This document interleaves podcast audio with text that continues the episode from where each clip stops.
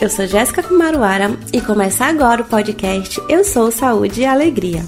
Aqui, toda quarta-feira, às 10 horas, a gente vai conhecer as histórias das pessoas que foram impactadas pelo projeto Saúde e Alegria, uma iniciativa civil sem fins lucrativos, que atua desde 1987 na Amazônia brasileira. O PSA promove e apoia processos participativos de desenvolvimento comunitário integrado e sustentável. E é por muita gente das próprias comunidades e de outras regiões da Amazônia que hoje o Saúde e Alegria é feito. Essa terceira temporada tem seis episódios e nesse nosso quinto e penúltimo episódio vocês vão conhecer a Raquel Kumaruara, comunicadora popular. A gente já apresenta mais da Raquel, mas antes, um convite. Se você não quer perder nenhum dos nossos episódios, clique em seguir ou assinar se estiver ouvindo esse programa no Spotify ou em qualquer outro aplicativo de podcast. Quer saber mais do projeto? Acesse o site saudealegria.org.br. O link está na descrição do episódio. E agora, como a Raquel se tornou saúde e alegria uma câmera na mão e uma ideia na cabeça. É através do audiovisual que comunidade da Reserva Extrativista Tapajós Arapiões, em Santarém, oeste paraense, ganham as telas pelo mundo. Uma das responsáveis por contar as histórias das populações da floresta, hoje cursa uma área fora do nicho da comunicação, mas nunca deixou de lado as produções comunitárias.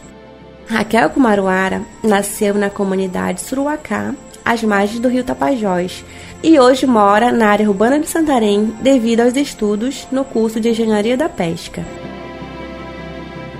A comunicadora popular é uma das centenas de protagonistas na jornada que o projeto Saúde e Alegria vem escrevendo ao longo de mais de três décadas de atuação na Amazônia, atendendo comunidades ribeirinhas, indígenas, quilombolas e tradicionais. Eu sou Raquel Kumaruara, da comunidade de Suruacá e sou projeto Saúde e Alegria. Ainda quando criança, Raquel sonhava em se formar em jornalismo para contar ao mundo as tradições, vivências e histórias de seu povo. A paixão pela comunicação começou durante os primeiros contatos com as ações do PSA em Suruacá, comunidade polo dentro da Resex.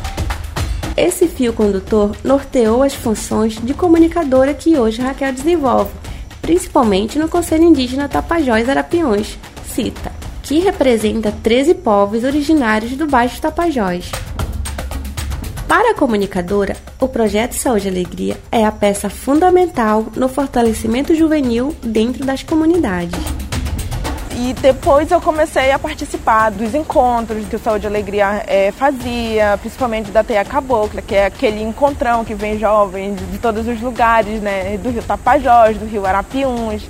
E a gente formava, fazia uma formação de, de jovens ali. E, e, geralmente eu ia como repórter, repórter da, da TV Malcoronga, ficava entrevistando né, os jovens. E era muito bacana, assim, porque a gente interagia bastante, né? As lembranças da infância ganham vida novamente a cada viagem que Raquel faz a Suruacá. Uma delas é a alegria e aprendizado proporcionados pelo Circo Mocorongo. Por muitos anos, a comunicadora popular desenvolveu atividades dentro da atual Rádio Poste Japim de Suruacá, na locução, técnica de som e produção de notícias em parceria com a Rede Mocoronga. Toda a trajetória começou com a curiosidade em participar das atividades. O Saúde Alegria ele sempre trouxe é, essa parte de a gente principalmente interagir.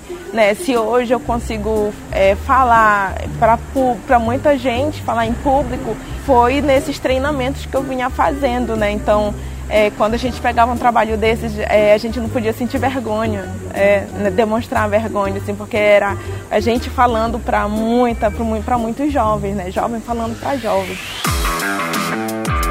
A relação com o audiovisual aconteceu aos 12 anos durante a formação da Escola Nórdica da Suécia.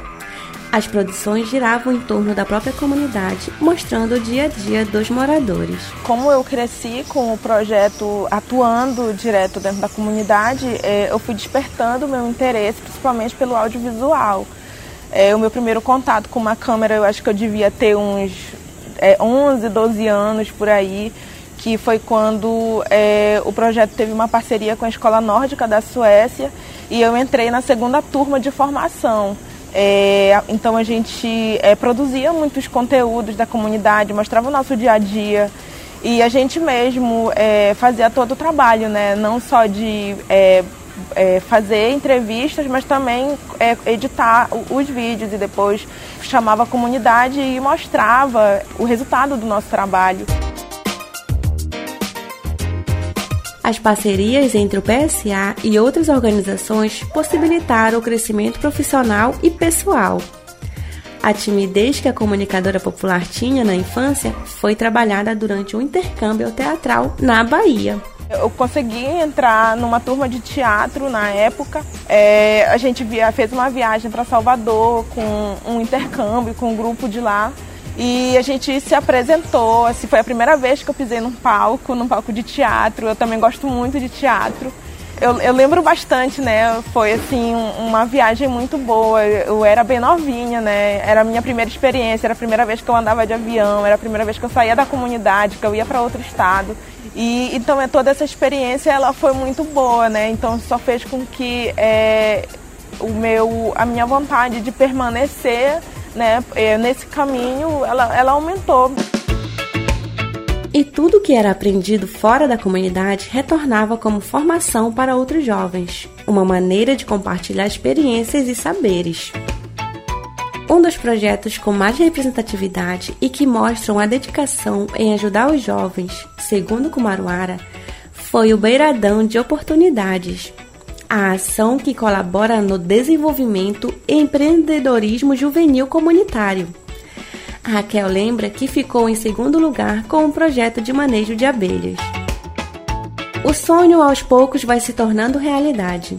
Atualmente, as abelhas são criadas pelos pais em Suruacá, enquanto a estudante de engenharia de pesca termina a formação acadêmica se eu pudesse, eu já tinha voltado né, para lá. Eu sempre falo que eu estou aqui em Santarém, mas que a minha vontade é de voltar para minha comunidade, para a comunidade de Suruacá, e, e viver lá das coisas que a comunidade tem é, muitos jovens eles não têm, né, é, principalmente renda na comunidade e o Saúde e Alegria ele, ele dá né, oportunidades como o Beradão de Oportunidades, que é um projeto de empreendedorismo. Eu e mais uns, é, uma, uns outros jovens, a gente conseguiu fazer um projeto de empreendedorismo e conseguimos é, o segundo lugar né, pra, é, de apoio e a gente é um exemplo de que o projeto, né, ele abre é, é, essas portas também não só pelo, pelo audiovisual, mas também para, principalmente para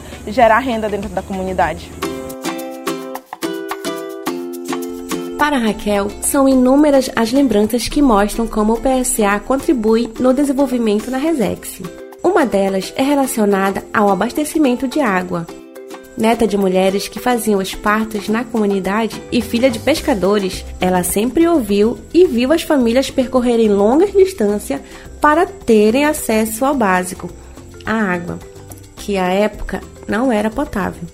As consequências eram vistas principalmente em crianças. Eu já nasci com o projeto atuando dentro da comunidade. É, tenho muitas lembranças, né, de quando, principalmente quando eu era criança e eu estudava e a escola ela sempre liberava os alunos para fazer a recepção para os visitantes que o projeto levava e esse e junto levavam várias ações, principalmente para as crianças da comunidade, o Circo Mocorongo. Eu tenho muitas lembranças porque a gente interagia com, com o, os palhaços, né? Eram muitas brincadeiras com criança principalmente. Outro fator que levou ainda mais desenvolvimento a Suruacá foi a implantação do projeto de antena de telefonia móvel na comunidade, derrubando a barreira tecnológica e democratizando o acesso à comunicação. Devido à distância entre o centro de Santarém e a localidade no rio Tapajós, Se comunicar era uma tarefa complicada.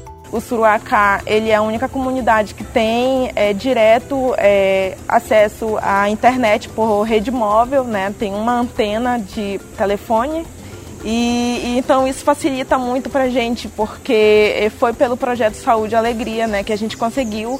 E também não, não ajuda só na comunidade é, em si, mas também é, ela espalha né, para outras comunidades, para as outras aldeias que estão ali próximo. A democratização com o sinal móvel impactou também a educação. As jovens que cursam faculdade à distância, por terem acesso à internet nos celulares. As produções desenvolvidas em Suruacá também chegam mais rápido aos grandes centros. Eu, na minha adolescência, assim, eu fui repórter é, da Rádio Japim, né, que na época era Rádio FM, e depois eu virei repórter da Rádio é, Mocoronga e da TV Mocoronga também, né, tudo voltado para o audiovisual. Eu lembro que eu pegava é, reportagem e mandava aqui para Santarém.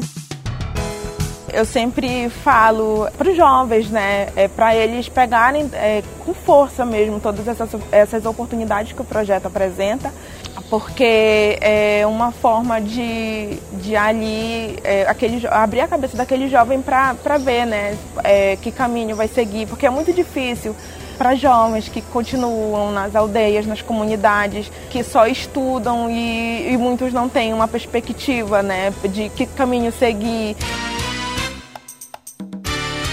Hoje conhecemos a história da Raquel nesse podcast, mas tem muita coisa boa vindo por aí. No próximo e último episódio, a gente vai contar a história do Neguinho. O Eu Sou Saúde e Alegria é apresentado por mim, Jéssica Kumaruara. A reportagem é do Giovanni Brito, captação Priscila Tapajoara. Quem faz a mixagem e edição de áudio é o Raik Pereira. A arte do podcast é de Vanessa Campos, a coordenação editorial é de Samila Bonfim e a coordenação geral é de Fábio Pena. Eu espero vocês semana que vem. Um abraço e até lá!